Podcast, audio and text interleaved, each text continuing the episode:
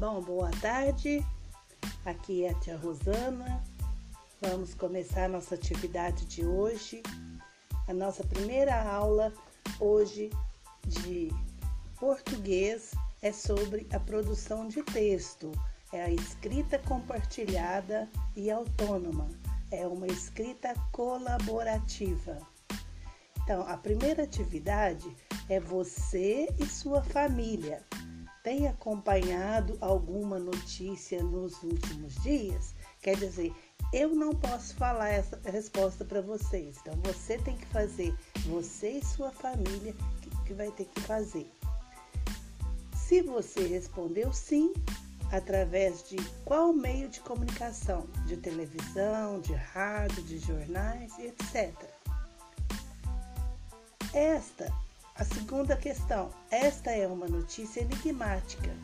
Substitua os desenhos por palavras e saiba mais sobre os golfinhos. Depois, responda as questões abaixo. Golfinhos, um alerta.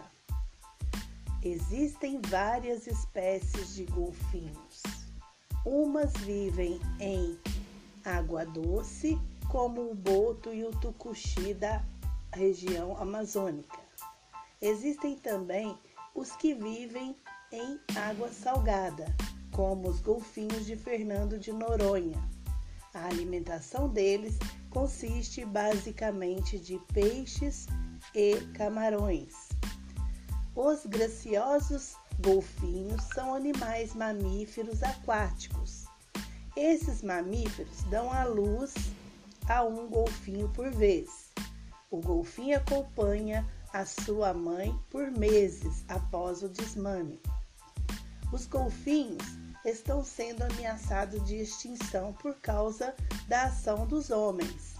Eles fazem a pesca predatória, poluem os rios, desmatam as florestas e fazem represas nos rios para a construção de hidrelétricas dificultando assim a alimentação dos golfinhos. Vamos lá. Letra A. O que, que motivou a escrita dessa notícia? Responda. Letra B. Quem são os participantes dessa notícia? Em que local o fato ocorreu?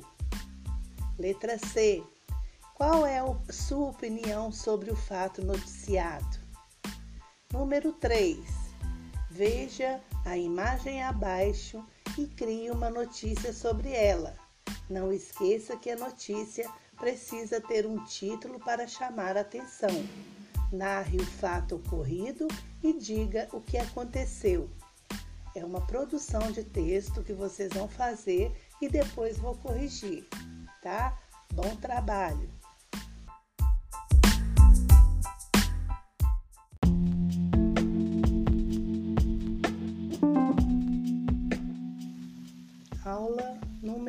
2.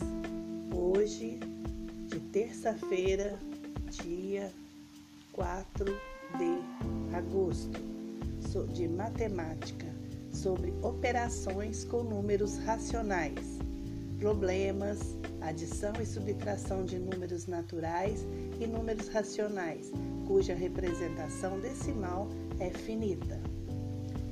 Primeira atividade Vamos colocar a cabecinha para trabalhar? Um número menos 218 é igual a 106. Qual é este número? Número 2. Calcule a soma destes números com a cabecinha sem usar o papel. Quer dizer, você vai calcular mentalmente sem escrever no papel. Some mentalmente e coloque apenas a resposta.